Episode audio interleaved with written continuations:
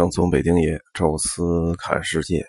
各位听众们，各位朋友们，各位同行们，大家好啊！这个印度之行啊，咱们已经赛程过半了。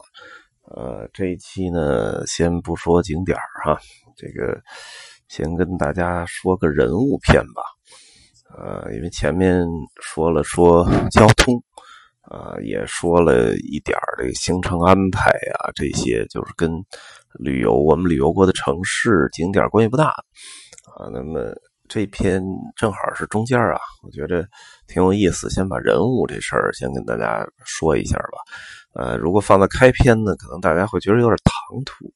呃，毕竟不是小说啊，也不是什么那个这个游戏，咱们先聊个人设。啊，但是呢，因为我后边就是包括我这个后边之前几期啊，包括之后预计要说的几期，可能都会聊到某个这个咱们的那个同行的伙伴啊。你说大家都完全一点印象没有也不合适，而且我觉得旅游嘛，就是实际上这个过程是挺复杂也挺丰富。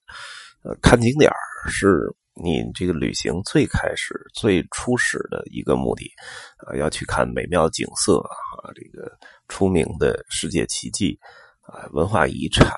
啊，包括这个人工的各种建筑啊，城市，这是你要看的东西。但其实你真正旅游起来，呃，所有一切一切的环节啊，其实都是全新的体验，是完全不同于。你在工作啊，自己在工作那种两点一线的生活啊，全都是新鲜的体验，包括了啊吃到了什么东西啊，包括在路边摊买到了什么东西，在商场买到了什么东西啊，晚上出去闲逛看到了什么有意思的节目啊，或者看了一场什么一那个夜场秀啊，或者是巧遇了一个什么游行或者罢工。啊，也或者就是你一起同行的朋友，呃，之间有什么呃有什么事儿，或者你观察到了他的某些隐藏属性，啊，这个觉得都是很有意思的收获吧。啊，每一次呢，因为我这人不是特别喜欢独行，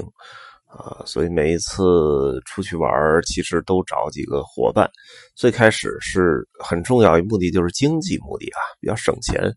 就跟我那时候咱们。之前聊过的传奇之旅一样，啊，去尼泊尔、去西藏，啊，那个时代还不富裕啊，收入也不高，那找一个人至少可以平摊一下住宿成本，啊，包括包车呀什么的都会便宜很多，啊，但是呢，现在呢收入还可以了啊，这个至少旅游这块不是一个很大的负担，啊，但是依然觉得还是需要啊找个找些人一起出去，或者跟家里人。带着孩子呀，或者父母啊一块出去，啊，要要不呢，就是跟几个朋友约在一起一块出去，啊，都挺有好处啊。经济原因已经不是最重要的，啊，那么最重要的就至少是大家出去还有的聊，还有的交流，而且能有一个互相学习啊、互相认识的一个过程。我觉得这也挺好啊，就跟这个钱钱钟书啊，当时这个书里面《围城》里。呃，劝的很多年轻人的这个意思一样哈，说，呃，结婚之前最好把蜜月提前度了啊，因为这个旅行的一路的舟车劳顿啊，然后各种意外频发，会最考验一个人的心智啊，在那种情况下，人是特别容易暴露本性的啊，毕竟嘛，恋爱就是呃欣赏对方的长处啊，而结婚其实是容忍对方的短处。啊，如果你在旅行当中暴露这些东西，你发现你是无论如何都无法忍受的，那正好啊，你还有一个后悔的机会啊。那么交朋友也一样哈，这个好多朋友在你面前大家一起吃吃喝喝啊，或者一起共事啊，大家还有一点相敬如宾啊。那么因为大家每天。真正的交流啊，即使是朝夕相处的同事啊，你真正的交流可能就那几个小时啊，都穿着西装嘛，这个道貌岸然的坐在一起啊，那么基本还是希望把自己的优点都呃透露给对方的哈。但是如果是旅行在一起的话，基本上呃，这个除了睡觉，每天你有十多个小时都在一起，啊，有的甚至于拼房在一个屋，那你你甚至还能观察到他的这个坐卧啊这些时间的问题啊，这些房间关上门之后出来的问题啊，所以是一个全面认识呃朋友或者是恋人或同事的这么一个过程，我觉得也挺好玩啊，好多时候吧，其实也未必是发现什么缺点。但是有很多隐藏的属性和性格在这里暴露出来，觉得还是挺有意思啊。有些人你旅游一次，觉得哎有必要，咱们以后多交流。但是有些人呢，旅游一次啊，原本可能挺好啊，结果就是说这个看以后还是老死不相往来了啊，都有这种情况啊。所以我觉得挺逗的。我们之前的那个杨老板哈，就是尼泊尔、西藏这个。呃，就是第一期好像就郑重跟大家聊出来了，因为这人的属性比较逗啊，所以 就提前扔出来。啊，后边呢陆续的啊，就是我每次旅游都有一些同伴，有些呢确实是呃，因为一直是在一个阵线上啊，然后大家有共同语言比较多啊，所以出去次数比较多啊，有些呢就。基本上属于那种，就是一次之后就再也没一起出行啊。可能有的是性格原因啊，互相觉得对方也不咋地啊，都是人渣啊。然后有的呢，可能呃，这个就是即使互相觉得还不错，但是可能。啊，工作呀，什么原因？城市居住的原因啊，最终后边就再也没有一起成行啊。但总归呢，啊，这个相逢在一起啊，还是个缘分啊。基本还都大家还都比较克制吧，尤其是呃，与这个年岁的成长啊。原来可能最早组织旅行的时候，这个整个这个团队里还多少有点争吵，现在争吵都没有了，大家还都相对比较克制，相安无事。然后这次呢，呃，成员呢也挺有意思啊。一般我们是找一双数嘛，毕竟拼房比较方便啊。然后不论是男女吧，都最好是一个偶数啊，这样大家就也比较好安排啊。通过这些长时间的旅行吧，尤其出国这种旅行啊，毕竟是一个人来整体设计和安排啊。大家分一下工，有的人做记账工作啊，有的人呢做这个前期的。交流交际工作啊，有的人呢就是啊在这儿帮大家这个打理这个这个后勤啊，就各种各样的分工吧。那总体来讲，就是出去玩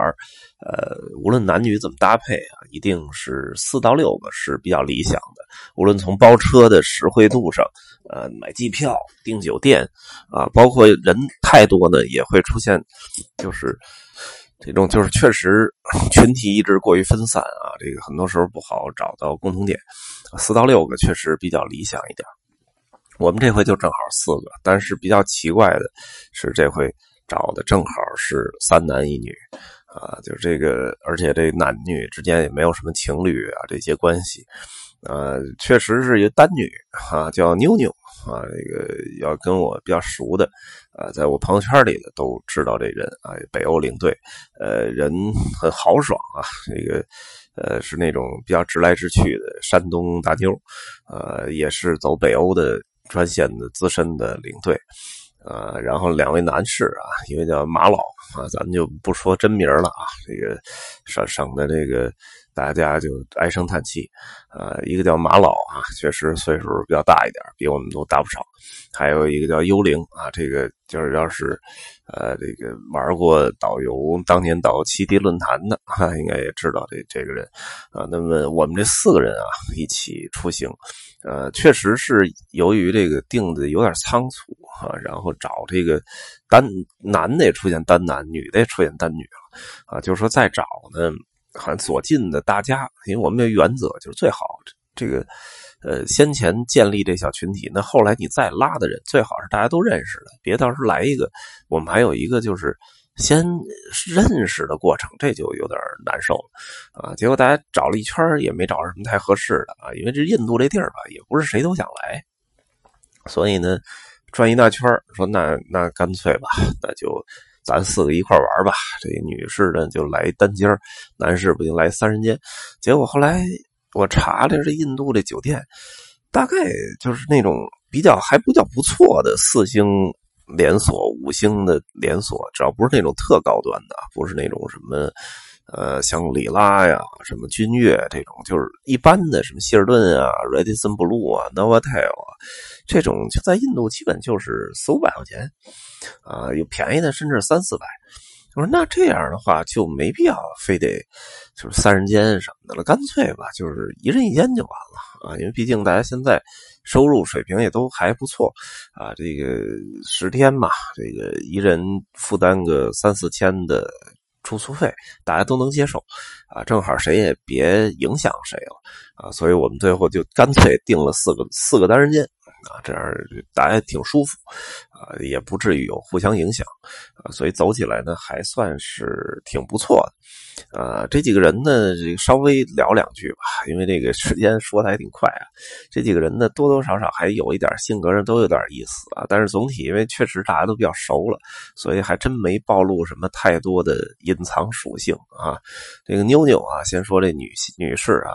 妞妞呢，这个还是挺好玩啊，这个等于人就是那种，啊，就是直来直去吧，想到什么说什么，啊，然后呢，好多事儿还不太走心，啊，我记得他跟我们头两年去巴尔干就是啊，这个他好像出出国旅游啊，出国带团，我相信是另外一种工作状态啊，他出国旅游的状态是无限接近于普通游客的。啊，就是那种，就是啥都不往心里去了，有导游嘛，就是因为我全程是我我来安排的嘛，啊，等于就那我就跟着傻玩就行了啊，你说什么都配合啊，什么都没意见啊，但是您别短了我吃啊，别让我住的太难受，就是能让我好吃好住啊，就就特高兴。那他呢，这个今年也真没少玩啊，这个去两趟南美，又去趟美国，这刚回来就跟我们这印度去了。啊，这个确实也挺爱玩啊，但是呢，玩的时候特别像游客啊，属性就跟游客差不多，啊，我记得那年去巴尔干就是。啊，这个因为我有一个特别想去的一城市，就是克罗地亚的最南边有一个海港的城市，也是一个古城，叫杜布罗夫尼克啊，杜布罗夫尼克啊。那么这个城市呢，也确实漂亮啊，也是那个《权力游戏》里边那个叫君临城吧，啊，就确实很很气势磅礴啊。结果我就念叨过，然后他就知道有这么一地儿特好，但是他没记住这名儿，名儿长嘛，六个字儿然后就问我，哎，那个你你那回说那个咱们后边要去那。城市，我说叫杜布罗尼克，哦，行，知道了。然后第二天问，哎，说咱们那个，你你说那城市叫什么来着？我说杜布罗尼克啊。然后都快到了，这个头天晚上，哎，说咱们明儿去那城市叫什么来着？我说叫杜布罗尼克，哦。结果都站到那城市广场上了啊，说这挺好看，找半天像，哎，这城市叫什么？哎呀，我我天哪，就是完全不走脑子啊，就是。听完就忘啊！这其实我觉得跟游客那属性特像啊，因为很多很多游客出去到欧洲，哎，你说这咱这城市叫啥来着？或者这这广场叫什么？我车上可能说两两遍三遍了啊，但是就是不往心里去啊。这回也是啊，在那个阿格拉边上有一老城啊，叫做法特赫布尔西格里啊。我我说这是一好好地儿啊啊，行，也是记了三四天都没记住啊，这所以这个也是挺逗的啊。但是他还整体还。就是可能在吃上和住上，呃，比较挑一点啊，其他的还都挺挺配合，而且真是没什么事儿，是一个挺好的旅游伙伴，啊。再说这个幽灵啊，这个幽灵呢，因为原来也是走欧领啊，然后这个去年开始有一个新业务啊，也宣传一句啊，就是走北京的，如果咱们这里有这个北京的地接同行也听我这个音频的话，啊，特别宣传一句啊，他现在。做一个很不错的香水车销产品，啊，完了，这个大家要真有兴趣，可以呃微信啊留言，我把他的这个微信号给你，啊，对地接北京地接导游是一个挺不错的一个新的这收入点吧。那他这个事业现在搞得如火如荼啊，正好是在就是那叫事业的上升期，呃，所以呢，呃，每天其实有点这个神游。天外，啊，那他这个主要业务其实都是靠手机嘛，这个微信来弄，啊，完了两台手机啊，滴啦哒啦，滴啦啦，每天都在低头发微信，就几乎没抬头看过什么景点只有就是到景点照相时间的时候，开始很正式的，而且是很严肃的拍两张自拍，然后再美颜，完了再什么拉皮儿、磨皮，完了再给自己发上去，嗯。但其实就是正经什么都没听，啊，所以我觉得他应该是一个，呃，只带着肉体来旅行的游客，啊，他的灵魂就没离开北京，哈，所以这个让我觉得也挺逗。所以有时候跟他说话的时候，他都一愣啊，你说什么呢？就完全吃饭是不少吃啊，然后这个拍照也也拍的挺热闹啊，但是确实精神没在这儿。然后这个马老呢，啊，就是我们这里边岁数最大的这个马老是也特别爱旅游啊。这个有一绰号啊，叫马世界，确实世界乱跑，而且他玩的这个这个这个的这个选择是很独到的啊。你比如说他去过什么，像加拿大的什么黄刀市啊，这地儿啊，什么澳大利亚的那爱丽丝岩，还有那个塔斯马尼亚岛。啊，包括呢，他去的什么，呃，还去过哪儿来着？啊，什么啊？对，那个美国，他还设计过一个叫国家公园之旅，啊，就是整个这圈走十个国家公园，啊，就是这种玩法，我觉得还真挺有意思啊。就是他一方面也是看美景，另外一方面他比较喜欢热衷于稍微冷僻一点的地方，而且他经常喜欢就是这个。两极分化，住在民宿啊，或者跟人挤大通铺睡一宿，完了攒出好几夜的钱来，来一宿什么香格里拉，然后什么那个威斯汀，啊，就是这种感觉哈。这个比较玩法比较独到吧，但是这回可能是为省心啊，就没太多插手，就让我一人给弄了，呃。整体也还挺逗啊，人呢比较毒舌啊，得得得得，这个点评天下，把别人损的那个一溜够啊，这个在车里的也损啊，没在车里的就是。我们几个都认识的人也是损，你从来没听他嘴里夸过任何一个人，一直在贬损。其实人心挺好啊，就有一点像那个说相声砸卦那劲儿啊，就是不断的在损人啊。这个确实是嘴比较损，呃，他说我们仨也不少，说妞妞呢就妞妞就傻乐啊，说幽灵呢幽灵就不不回嘴或者。偶尔解释两句，说我呢，我就基本因为我也是这风格啊，然后我就就是针锋相对的啊，本着这个有则加有则改之，无则加勉的针锋相对，再给顶回去啊。然后你说你的，我说我的，反正就跟那个对互相拆台。所以我们俩在一块儿有一点像这个蒙冯巩和牛群啊，就是是看不出谁捧谁逗，完全就是五五开啊，然后对着来。呃，精彩纷呈啊，因为我们俩底线都比较低，或者说叫这个愤怒的红线都比较靠后啊，所以大家这个尽情的胡说八道啊，结果大家都没生气啊，这个确实也挺难得啊，因为有大量的人其实开不起玩笑啊，说两句可能哪句说的不对就就急了啊，但是我们俩这这点还行，然后幽灵呢，你说的他也不说什么，但是他他也。不接茬，呃，然后偶尔接茬，全是顺着你话题往下说，有特别像捧哏的啊，他是专门那种捧 N A，这事怎么了？还后边呢，就是你让你说的欲望还更强。然后妞妞基本就是观众啊，傻乐，哈哈哈，这看好玩就嘎嘎乐，而且乐的还特别那个妖娆啊，这个灵魂，这个这个欢笑的笑声啊，这个所以这整个这组合还是挺有意思啊，就是整体是这么一个。排列，啊，各位呢也熟悉点啊，然后呢后边可能我们在聊景点的时候也会插入一点人物的过程，可能会更好玩啊。那这回呢就聊聊这几个呃登场人物啊，咱们下面呢咱们再聊这个德里三角的景点啊以及城市。感谢各位的收听啊，咱们这期就说到这儿。